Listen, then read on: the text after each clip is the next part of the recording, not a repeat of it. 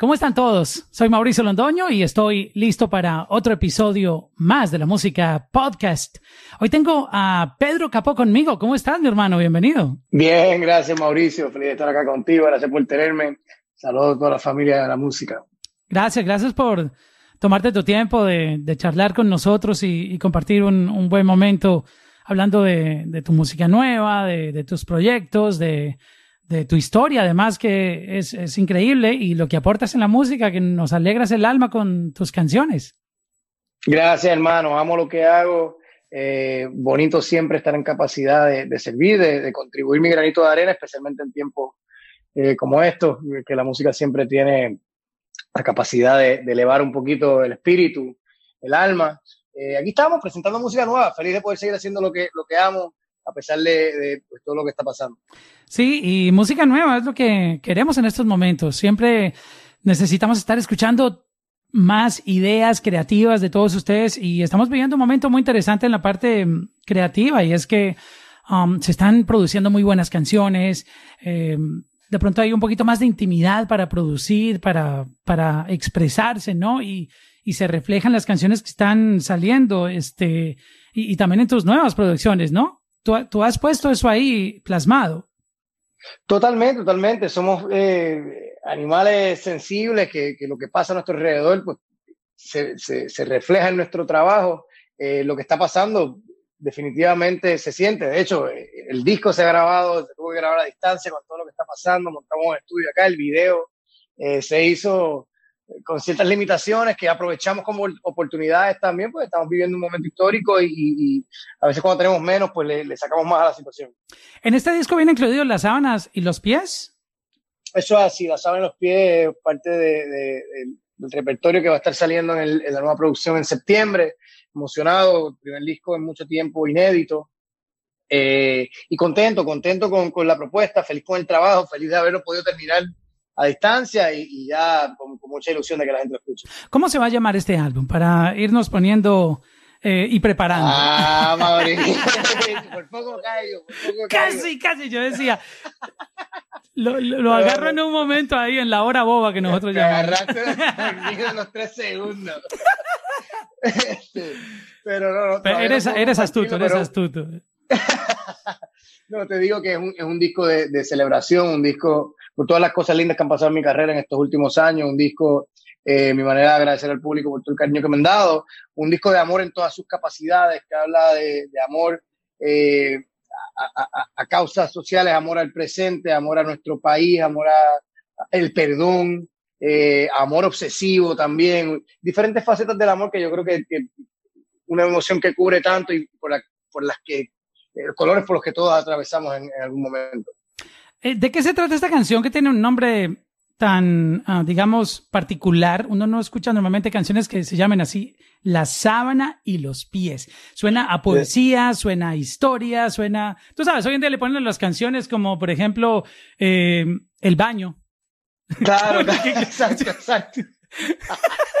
Pues Cuando yo te a mí se me paró, tú sabes. Pero la, las sábanas y el corazón, dice Enrique. Claro, claro. Eh, la sábana y los pies.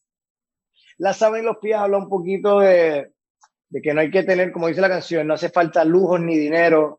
Eh, cuando ya lo demás lo tienes para recibir el cariñito de la persona que quiere, eso no hace falta ninguna clase social. Hay que simplemente estar dispuesto a recibir el cariño, darlo, disfrutarlo habla también de ese paso que se da de, una relación que tal vez es casual, esporádica, eh, sexual, a algo ya más serio, cuando invitas a esa persona a compartir tu espacio de vida, a convivir, a pasar los días contigo. Eh, y de lo rico que se sienten las cosas cuando enrollamos los dedos de los pies en la sábana también. Por ahí, va el viaje.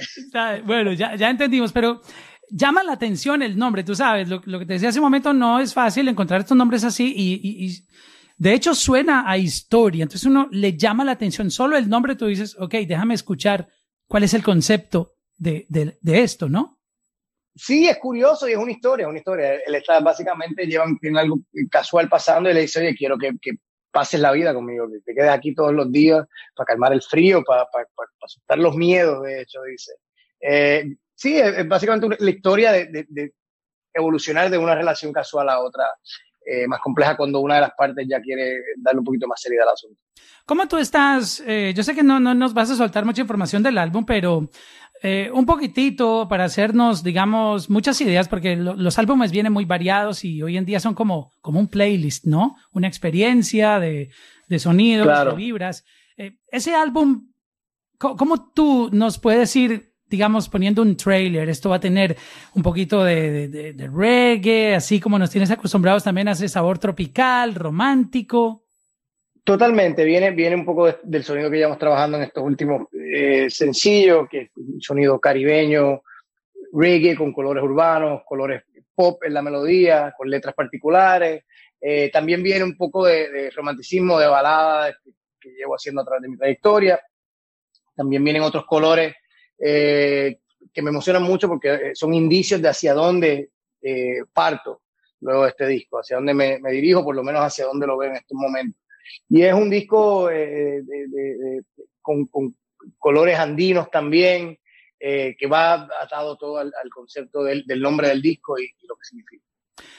Tu música ha evolucionado con el tiempo y tú has sabido interpretar demasiado bien todos estos cambios y creo que es parte de, de, de, la obligación que se tiene como artista consigo mismo, eh, de no estancarse, sino ir avanzando, entendiendo el mundo, cómo evoluciona. Es como un artista que no evoluciona, es como tú pretender, aunque es válido, quedarte en un vehículo, en un Ford modelo 75. Puede, que, puede que te siga funcionando, pero es un carro que te va a dar problemas. Claro, yo siempre he creído en eso. Yo como, como yo me considero un artista de música popular, entonces eh, acepto el reto de, del tiempo, el reto de los cambios, el reto de, que vienen cosas nuevas eh, y me siento capaz de atacarlo siempre, claro, manteniendo mi, identidad, mi integridad y viendo de qué mejor manera yo puedo contribuir a eso, a eso nuevo que está pasando. Igual como dice, respeto a los colegas que sientan purismo y que quieran quedarse en, haciendo algo muy de ellos y no eh, fusionar o trabajar con otras cosas, también es válido. Eh, a mí sí me gusta eh, adaptarme y, jugar y, encontrarme yo dentro, dentro del cambio. Oye, tú eres un artista que obviamente me va a poner en el plan de las mujeres, un hombre atractivo, un hombre que, que motiva a las mujeres. Este, ¿Cómo tú has manejado ese, ese tema de, de ser famoso? de subirte a un stage y que sentir a las mujeres mirándote con ganas de devorarte, tú sabes, las fanáticas. Eh, eh, esto de ser artista eh, es, complicado. y, y, los hombres, tú sabes, yo soy casado, pero tuve mi época también de, de locura y me quería comer el mundo entero. Entonces, este, como un artista que siendo atractivo y, y, obviamente teniendo fama, tú sabes, esa combinación es letal, ¿no? Porque hay, hay gente que eh, son atractivos pero no tienen fama, pero la mera fama, si sea feo, ya despierta curiosidad en la mujer. Eso, ¿Cómo un artista maneja eso, en, en, tu caso, por ejemplo? Lo he manejado muy mal, metiéndome en problemas cada otro fin de semana. pero que mentira, mentira. no, mira, la verdad, la verdad, esto viene con mucha ilusión también y, hay que respetar esa, de la manera en que miran a uno. A veces, eh, qué bonito el apoyo que nos dan los fans, pero sí también hay algo que, que es un poquito una desconexión, que es un personaje también que, la gente mira con esta grandeza eh, y que tiene mucho de ilusión. Entonces, eh, trato de respetar eso, definitivamente, específicamente con fans. Siempre he respetado esa ilusión y creo que es como un poquito de sea, que puede ser un poquito feo aprovecharse de, ese, de esa, no sé, de, esa reacción que causa el, presentar ese tipo de personajes, ese tipo de, ilusión. Eh, pero sí, hay veces que se complica el juego también. no, es que están en una posición complicada, porque imagínate, un artista, pongamos un ejemplo, soltero, que no tenga responsabilidades, que su único trabajo sea ir al estudio, grabar y subirse a un avión, ir a cantar escenarios. Eh, y, si está en una edad que, de esas que uno no piensa mucho las cosas, no sé, a los veintipico, tú, tú, tú no te pones límite y, quieres acabar con el mundo. Así es, hermano. Yo, o sea, de las cosas que agradezco es que me ha tocado, de cierta manera, la, fama grande a un, ya grande. Entonces, pues, ya tengo, estoy más cansado, ya tengo más controles. ya... sí, pero, pero no, cansado para lo que sabemos, ¿no? claro, pero te digo, me llega a, tocar esto a los 22 años, no, me verían por ahí. Este muchacho lo vi una vez almorzando, como en dos años. Sí, la madurez es muy importante en una carrera artística porque no entender este negocio te puede consumir. Sí, es peligroso. la fama es, mucho de ilusión, eh, es, efímero, es un, producto secundario, un resultado secundario de, del éxito musical, un reflejo bonito. Eh, pero, pero sí hay que tener cuidado porque, porque hay mucho eh, piso falso en, el camino de eso. Es mi impresión con el tiempo, hoy en día los artistas han comprendido que, que el ego hay que dejarlo a un lado. Tú sabes, es difícil, pero creo que hay menos ego ahora que antes, ¿no? Antes la música era, era una batalla de egos, básicamente. Si, si tú estabas en una tarima, el, el artista que venía después de, de, ti o antes, tú le mandabas a, no, bájale el volumen, eh, no uses las luces que vas a usar conmigo. E, era como muy, hoy en día no, no sé, puede estar equivocado, pero no se siente tanto, ¿no? Pues no, yo creo que sí, yo creo que estamos viviendo un momento de, de, de, comunidad musical, de apoyo, de solidaridad. Eh, en la unión está la fuerza y se ha probado. Yo creo que también se ve en, cuántos featurings, antes no se veía tanto los artistas trabajar juntos, las colaboraciones se dan muchísimo, artistas que hacen tours juntos, eh, porque, porque sí, también le dan un atractivo al, al fan bonito de, de, cómo es la unión de esos dos artistas y qué puede pasar y uno en público. Me parece, me parece maravilloso, mano. Yo creo que, que pues siempre es bonito tener lo suyo y, tener un color individual y que, y que no, pero al, final del día se puede sumar y hacer mancuerna ahora aún.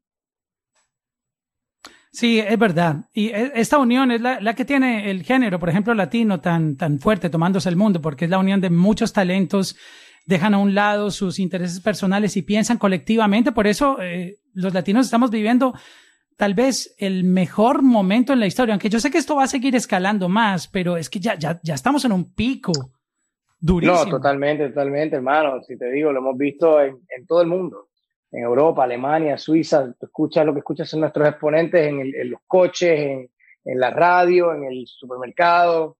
Eh, es algo impresionante. Yo creo que siempre tuvimos la, calidad, siempre tuvimos eh, la buena música para estar en el tope del mundo pero como bien dice, yo creo que la solidaridad tiene mucho que ver con eso y la manera en que se consume la música. Yo creo que ahora la gente, todo el mundo tiene acceso a la música latina y pues está brillando por, sí sola. Y hablando de ese tema, ¿tú, tú te imaginabas en, en, en medio de, de, esas proyecciones o sueños que tienes de, de compartir eh, una canción con Alicia Keys, por ejemplo, con, con un artista que difícilmente un artista latino podrá grabar con ella otra vez? Y no lo digo porque sea imposible, sino porque Claro. gente, tú sabes, ella estaba en, otro nivel, eh, no está lanzando música muy seguido, son demasiado selectivos y el hecho de que haya conectado con tu sonido, con tu música, se identifique con, con el sonido de calma, wow. Increíble, hermano, increíble, increíble. Esas cosas que jamás pude imaginar, agradecido. Yo me acuerdo escucharla desde que salió en el 2001, si no me equivoco, con Songs in A eh, súper fan de su trabajo, respeto mucho lo que hace, ha marcado el pentagrama mundial. Eh, bonito, bonito todo lo que está pasando y yo creo que no solamente conmigo, está pasando eh, eh, a nivel global con, con, la música latina. Ahora ya nos vemos como iguales y, está ese, ese trato bonito de, de, de, igual buscamos nosotros como buscan ellos y eso, eso es lindo eh, verlo, porque yo creo que, que así debería ser. Cuéntanos desde el punto de vista para entender lo que significa tener un hit global, una canción que se volvió un himno mundial, no solamente porque menciona Puerto Rico, porque nos, nos conecta aquí en el trópico, en el Caribe, sino que en cualquier ubicación geográfica esta canción se volvió un himno. So, ¿Te cambió tu vida como artista eh, llegar a conquistar el mundo entero con, esta canción. ¿Qué, ¿Qué, transformación tuvo tu carrera después de esto? Totalmente, hermano, totalmente. Primero que fue completamente inesperado. Calma no se hizo con, con la intención de que, digo, no sé se pueda planear un éxito mundial así, estructurarlo, pero no se hizo con esa intención ni era, no se hizo ni con la intención de que fuera un sencillo. Así que jamás, jamás esperaba que tuviera ese, ese impacto mundial. Eh, sí ha cambiado mi carrera, sí ha cambiado mi carrera desde la noche a la mañana, 180 grados. O sea, de estar de país en país, de no saber dónde estaba. Fueron dos años de calma con prisa, no había descanso, eh, aprendiendo mucho y, impresionado, orgulloso de que, como te digo, que una canción que habla de cosas sencillas, a las que todos tenemos acceso, que habla en la jerga puertorriqueña, que yo no estaba seguro ni que se iba a entender en ningún lado lo que yo estaba diciendo, eh, que, que, haya tenido los ingredientes eh, X para, para, para, para, que lograra eso, más allá del idioma, más allá de la cultura, me, me llena de, de, orgullo, hermano. Eh, increíble, increíble. Y yo creo que este disco también es, es parte de ese cambio, es parte de esa reconocimiento que tengo yo conmigo mismo también, esa paz que encuentro y ese, ese momento de decir, de pertenecer a algo tan, tan bonito. Entonces, ahí, ahí como lo resumo y, lo agradezco y lo celebro en este día. Muy pocos artistas tienen el privilegio de, de tener en su repertorio un verdadero hit global. Tú sabes que hoy en día es una palabra compleja de interpretar. Hay gente que toma un hit porque tiene estos números, pero fueron números, digamos, ubicados en una región en específico. Fueron números en Latinoamérica o México o Estados Unidos, pero en Europa no, no, no saben de eso. En Asia no saben, en Australia, en muchos lugares, pero, pero tú tienes eh, ese, esa meta que, que es muy difícil de alcanzar. De hecho, muchos artistas eh, llevan muchos años pegados y no han logrado tener todavía ese, ese, ese hit, ese home run. Ese, tú sabes, sacarla del estadio.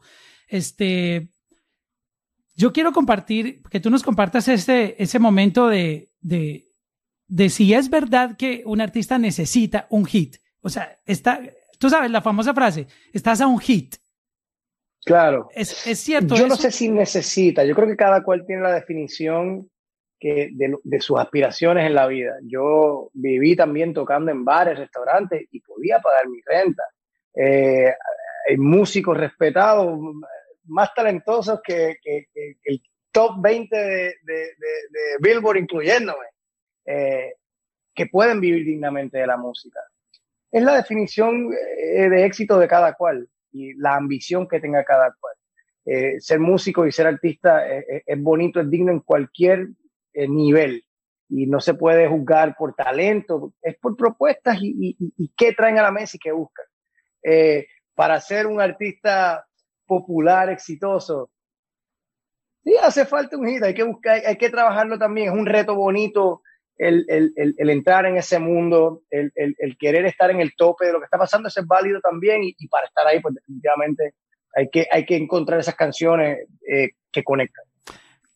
¿Qué, ¿Qué extrañas, qué recuerdas bonito de, esto que nos comentabas que tocabas en bares? Todos tenemos un eh, recuerdo nostálgico, ¿no? Sí, los recuerdo lindos. para mí, yo, yo soy un bohemio de corazón y, y, pues extraño eso. Extraño estar en cuartos pequeños, eh, conversando con, con, el público, dándome a mi chela y tocando la guitarra y cantando historias y cantando canciones mías, canciones de otra gente. Eh, historias bonitas, mano, ver, ver a, todo un pueblo de Nueva York abarrotando un lugarcito, que ahí fue la primera vez que yo dije, oye, si yo puedo lograr esto aquí, a lo mejor yo puedo lograrlo en, Puerto Rico y de ahí pues lograrlo en otro lugar y lograrlo en otro lugar. Eh, pero lindo, yo creo que podemos ir viendo como las posibilidades de, de conexión de espacios pequeños, espacios grandes y seguir haciendo ese ejercicio. Y eso es lo que recuerdo, el, el, el, el tener eh, congregaciones bonitas de gente linda escuchando. En una, barra nadie va a escuchar. Muchas veces todo el mundo está hablando para la fiesta, lo que fuera. Y, y el lograr eso, el lograr cautivar un público en un, espacio así es, de lo más lindo que hay.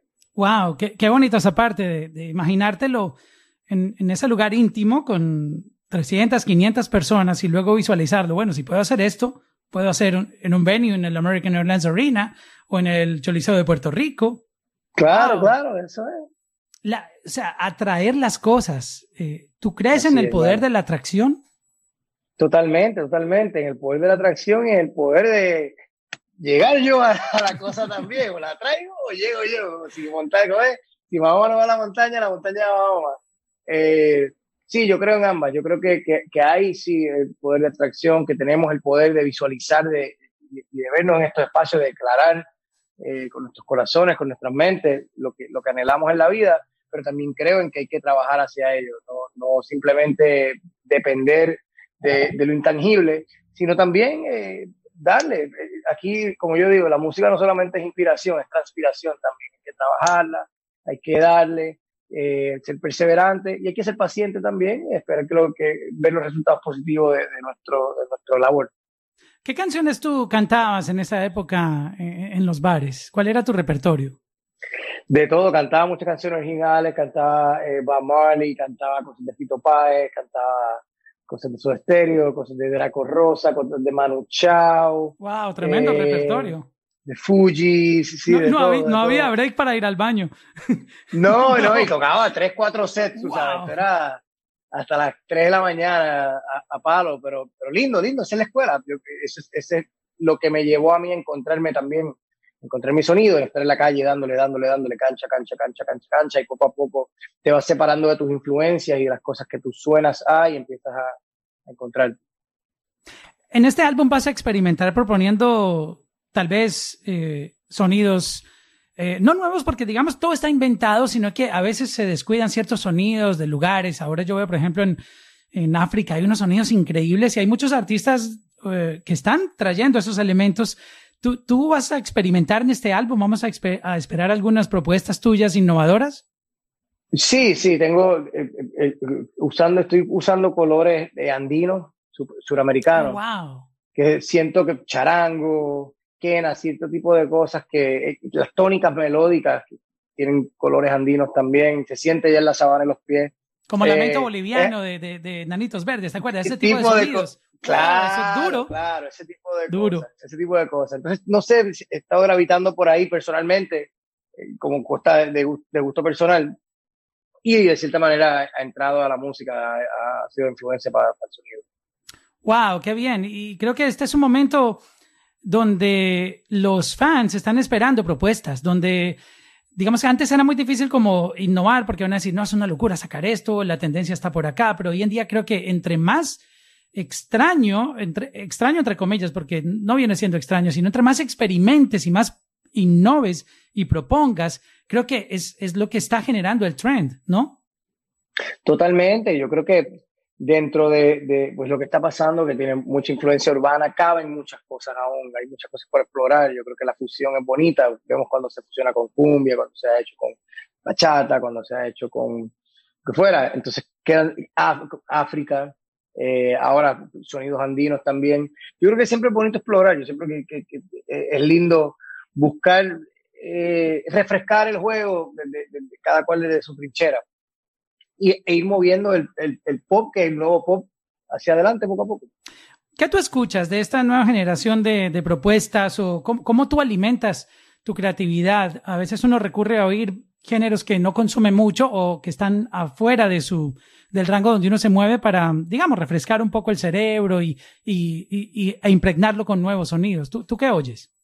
Yo escucho de todo, yo escucho de todo, desde lo nuevo que sale de, de, Raw y Bad Bunny, desde eso hasta, hasta Beatles, salsa vieja, eh, Marley, eh, soul, funk, rock and roll, de todo un poco.